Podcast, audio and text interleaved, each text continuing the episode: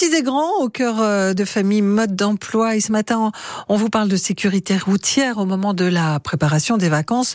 Chloé Bidet est avec euh, Hélène Lecosset. Elle est bénévole de l'association Voyager d'eau à la route by Sécurange. Bonjour Hélène.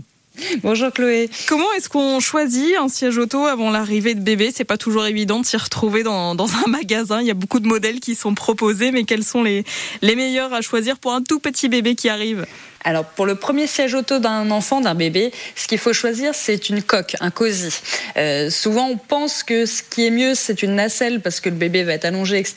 Mais une nacelle en voiture, il vaut mieux totalement oublier. Une nacelle, c'est très bien pour euh, se promener en poussette ou faire un petit lit d'appoint à la maison, c'est parfait. Mais en voiture, le premier siège auto d'un bébé, c'est une coque. Donc une coque, ça s'utilise beaucoup plus longtemps qu'on ne le pense. Euh, en, en, général, au niveau du poids, ça peut aller jusqu'à 13 kg. Après, il y a des limites de taille selon les modèles. Là, il faut se référer à la notice.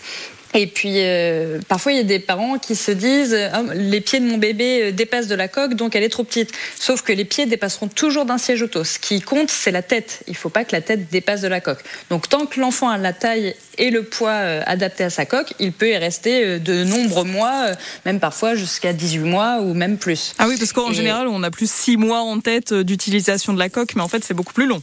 Exactement, oui, oui. Ce n'est pas un investissement pour peu de temps. Donc euh, non, non, au contraire. Et puis il y a le côté pratique de la coque, c'est que ben, on, vient, on peut venir la clipser sur sa, sur sa poussette quand bébé dort euh, en voiture, on a juste à, l'installer sans le déranger. Il y a plusieurs façons d'installer une coque en voiture. Donc on peut l'installer avec la ceinture de sécurité. On peut l'installer avec une base également, une base soit ceinturée, donc qui va se fixer avec la ceinture, ou bien une base isofix qui se fixe aux crochets isofix qui sont présents dans la voiture. Donc voilà, il y a plein de possibilités. Est-ce qu'il y a des mauvais modèles qui existent de COSI Est-ce qu'il faut quand même faire attention à ce qu'on prend, je suppose? Oui, malheureusement, comme tous les sièges auto, il y a du bon et du moins bon. Tous les sièges auto ne se valent pas, ça c'est un vrai problème. Donc il faut se référer au crash test des sièges auto.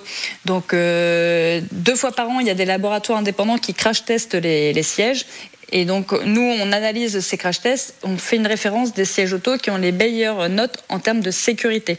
Donc, pour les coques, euh, il vaut mieux choisir des bonnes coques plutôt que d'autres. Effectivement, pour être en sécurité. Et la nacelle, donc, du coup, trop dangereux en voiture, hein, vous le disiez tout à l'heure. Ouais, ça apporte pas suffisamment de sécurité à l'enfant parce que déjà, il y en a qui ont à peine un harnais pour l'attacher. Donc, euh, voilà, on imagine que ça, ça peut pas être adapté en voiture.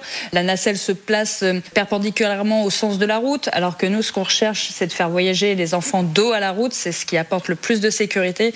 Donc une nacelle, non, c'est sur une poussette, c'est très bien.